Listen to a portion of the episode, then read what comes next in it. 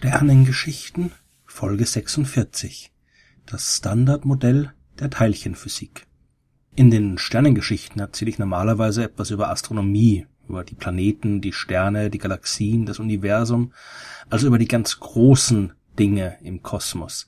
Aber die Astronomie ist auch eng mit der Wissenschaft der ganz kleinen Dinge verwandt. Wenn man verstehen will, wie ein Stern funktioniert oder wie sich das Universum entwickelt hat, dann muss man auch verstehen, wie Atome funktionieren wie sich Elementarteilchen verhalten. Und deswegen möchte ich heute ein bisschen über die Grundlagen der Teilchenphysik sprechen. Der aktuelle Stand unseres Wissens über die Elementarteilchen und dem, was zwischen ihnen so passiert, wird durch das sogenannte Standardmodell der Elementarteilchenphysik beschrieben. Die komplette physikalische Theorie, die dahinter steckt, die ist sehr umfangreich und enorm komplex und zu komplex, um in einem Podcast vorgestellt zu werden. Aber zumindest die Grundlagen lassen sich erklären. Das Standardmodell beschreibt das Verhalten von 17 verschiedenen Elementarteilchen. Das sind zuerst mal die Quarks. Von denen gibt es sechs Stück, die man in drei Familien oder drei Generationen einteilt. Die Quarks sind fundamentale Bestandteile des Atomkerns. Der besteht aus Objekten, aus Teilchen, die man Protonen und Neutronen nennt. Und von denen dachte man lange, das sind schon die fundamentalen Bestandteile, das sind schon elementare Teilchen, die nicht mehr weiter teilbar sind. Aber in den 1960er Jahren haben Wissenschaftler dann die Existenz von Teilchen postuliert, die noch fundamentaler sind und aus denen die Neutronen und die Protonen aufgebaut sind. Einer dieser Wissenschaftler, der amerikanische Physiker Murray Gell-Mann, der hat diesen Teilchen den Namen Quarks gegeben, nach einem Satz des irischen Schriftstellers James Joyce. In dessen Buch Finnegan's Wake gab es eine Stelle, in der König Mark von Cornwall vorkommt und dort schreibt Joyce Three quarks for Master Mark, so he hasn't got much of a bark, and so any he has, it's all beside the mark. Was genau das Wort Quark oder Quark hier bedeuten soll, das ist nicht ganz klar. Gellman jedenfalls hat den Begriff ziemlich passend gefunden und ihn sofort für seine hypothetischen Teilchen übernommen. Denn auch hier braucht es immer drei Quarks, um ein Proton bzw. Neutron zu bilden, so wie in dem Text ja auch drei Quarks erwähnt werden. Das Wort muss übrigens nicht über den Englisch Quark ausgesprochen werden, sondern kann ruhig auch auf Deutsch Quark verwendet werden, denn Joyce selbst soll das Wort bei einem Marktbesuch in Süddeutschland aufgeschnappt haben, wo es genau das bedeutet, was eben Quark bei uns im Alter auch bedeutet. Die verschiedenen Arten der Quarks, die haben seltsame Namen. Da gibt es zum Beispiel das Up-Quark und das Down-Quark. Zwei Up- und ein Down-Quark zusammen bilden ein Proton. Zwei Down-Quarks und ein Up-Quark bilden ein Neutron. Jedes Quark hat eine bestimmte elektrische Ladung. Die haben aber auch eine andere Eigenschaft, die man Farbladung nennt. Ein Quark kann rot, grün oder blau sein. Aber mit echten Farben hat das natürlich nichts zu tun. Das ist einfach nur eine Bezeichnung, um eben diese Eigenschaft zu beschreiben. Genauso wie Teilchen elektrisch positiv oder elektrisch negativ geladen sein können, können sie eben auch rot oder blau oder grün geladen sein. Die elektrische Ladung zwei Teilchen, die bestimmt, wie die elektromagnetische Kraft auf die wirken kann und die Teilchen mit gleicher elektrischer Ladung stoßen sich ab, Teilchen mit entgegengesetzter Ladung, die ziehen sich an. Und bei der Farbladung des Teilchens ist es genauso. Die bestimmt, wie sie sich angesichts der Farbkraft verhalten. Diese Kraft wird auch die starke Wechselwirkung genannt und die sorgt dafür, dass die Quarks zusammenhalten. Eine Gruppe von Quarks muss immer farbneutral sein. Das heißt, ein zusammengesetztes Teilchen kann nur aus einer Dreierkombination aller Farben bestehen, also einem roten, einem grünen und einem blauen Quark. Oder es muss eine Zweierkombination aus einer Farbe und der jeweiligen Antifarbe sein. Das gibt's auch. Ein Teilchen kann also aus einem roten und einem antiroten Quark bestehen. Ein Beispiel für so ein Teilchen, das nur aus zwei Quarks besteht, wäre zum Beispiel das Pion.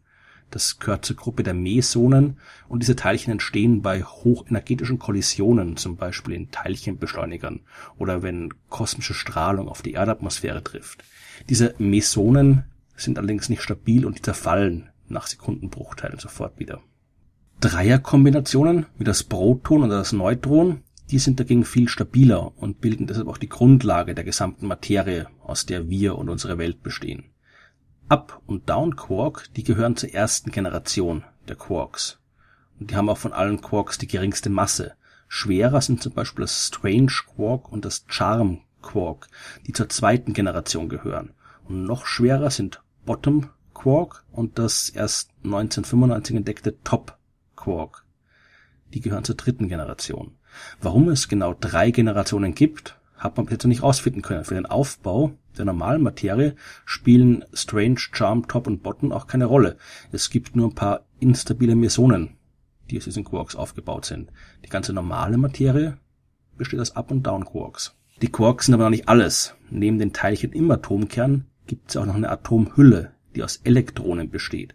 Und die Elektronen sind selbst Elementarteilchen. Die bestehen also nicht aus Quarks. Das normale Elektron gehört mit Up- und Down-Quarks zur ersten Familie. Mit dazu gehört auch noch das Elektron Neutrino. Die Neutrinos, das sind sehr flüchtige Teilchen, die haben so gut wie keine Masse. Man hat lange sogar geglaubt, dass sie komplett masselos sind. Und die wechselwirken so gut wie überhaupt nicht mit dem Rest der Materie. Bei den atomaren Reaktionen in der Sonne werden in jeder Sekunde unvorstellbar viele Neutrinos erzeugt, die gemeinsam mit dem Sonnenlicht ins All hinausdringen. Die Lichtteilchen, die im Kern der Sonne erzeugt werden, die stoßen bei ihrem Weg nach draußen aber ständig gegen die ganzen Teilchen der Sonnenmaterie und die brauchen im Schnitt 100.000 Jahre, bis sie die Sonnenoberfläche durchdringen und ins All hinaus können. Die Neutrinos dagegen, die schaffen den gleichen Weg im Bruchteil einer Sekunde, weil die mit dem Rest der Materie so gut wie nie in Wechselwirkung treten. Das Elektron hat auch noch zwei massereichere Brüder. Zur zweiten Generation der Teilchen gehören neben dem Strange und dem Charm Quark auch noch das Myon und das dazugehörige Myon-Neutrino. Und die dritte Generation wird von Tauon und Tauon Neutrino vervollständigt. So Myonen und Tauonen sind quasi schwere Elektronen und auch die sind nicht stabil und zerfallen kurz nach ihrer Entstehung wieder. Und auch hier weiß niemand, warum es die Teilchen der zweiten und dritten Generation gibt. In der normalen Materie kommen jedenfalls nur die Elektronen vor. Insgesamt sind es also zwölf Elementarteilchen, aus denen die Materie bestehen kann. Die erste Generation der Teilchen besteht aus Up-Quark, Down-Quark, Elektron und Elektroneutrino. Die zweite Generation wird von Strange Quark, Charm Quark, Myon und Myon-Neutrino gebildet und die dritte Generation aus Bottom Quark, Top Quark, Tauon, Tauon-Neutrino. Das Standardmodell der Teilchenphysik muss aber jetzt nicht nur die Teilchen selbst beschreiben, sondern auch die Wechselwirkung zwischen ihnen. Ich habe vorhin schon die Farbkraft bzw. die starke Kernkraft erwähnt. Die sorgt für den Zusammenhalt der Quarks und wird im Standardmodell durch den Austausch von sogenannten Gluonen beschrieben. Gluonen sind ebenfalls Teilchen, die zur Gruppe der Vektorbosonen gehören. Zwei Quarks, die durch die starke Kraft zusammengehalten werden, die tauschen in diesem Modell ständig Gluonen aus und sind so aneinander gebunden. Diese Gluonen sind allerdings mehr als nur eine reine Fantasie. Diese Teilchen gibt's wirklich, die konnte man 1979 am Teilchenbeschleuniger DESI in Hamburg nachweisen. Im Alltag spüren wir von der starken Kernkraft überhaupt nichts. Die Reichweite ist enorm gering und außerhalb der Welt der Elementarteilchen merkt man von der starken Kernkraft nichts. Das gleiche gilt auch für die schwache Kernkraft, die zweite wichtige Kraft. Die wird durch zwei weitere Vektorbosonen übermittelt, die heißen W-Boson und Z-Boson. Wenn die schwache Kernkraft auf ein Teilchen wirkt, dann kann es sich in ein anderes Teilchen umwandeln. Und dieser Prozess spielt bei vielen atomaren Reaktionen eine sehr wichtige Rolle. Die Kernfusion im Inneren der Sonne kann nur deswegen ausreichend effizient stattfinden, weil dort immer wieder Protonen durch die schwache Kraft in Neutronen umgewandelt werden. Und das ist nötig, damit Wasserstoff zu Helium fusioniert werden kann. Die dritte wichtige Kraft im Standardmodell der Teilchenphysik, die bemerken wir im Alltag allerdings deutlich. Das ist die elektromagnetische Kraft. Und das Teilchen, das hier als Wechselwirkungsteilchen dient, das ist das Photon, das Lichtteilchen. Licht ist also nichts anderes als ein Aspekt der elektromagnetischen Kraft. Diese Kraft ist auch dafür verantwortlich, dass die elektrisch negativ geladenen Elektronen an den elektrisch positiv geladenen Atomkern gebunden bleiben. Und die elektromagnetische Kraft ist die Kraft, die hinter allen chemischen Reaktionen steht, bei denen es ja um die Wechselwirkung zwischen den Elektronen verschiedener chemischer Elemente geht. Zu den zwölf Elementarteilchen, die die Materie selbst bilden, kommen jetzt also noch die vier Vektorbosonen hinzu, die die Kräfte zwischen den Teilchen vermitteln, also Photon, Gluon, Z-Boson und W-Boson. Insgesamt sind es also 16 Teilchen, die das Standardmodell der Teilchenphysik beschreibt. Eines aber fehlt noch, das Higgs-Boson.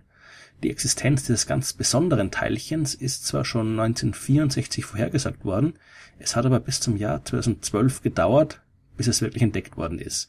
Das Higgs-Teilchen hat eine ganz besondere Stellung im Standardmodell, weil es keine Wechselwirkung übermittelt und aus ihm auch keine Materie aufgebaut ist. Es spielt eine ganz andere Rolle. Es ist dafür verantwortlich, dass die Elementarteilchen ihre Masse bekommen.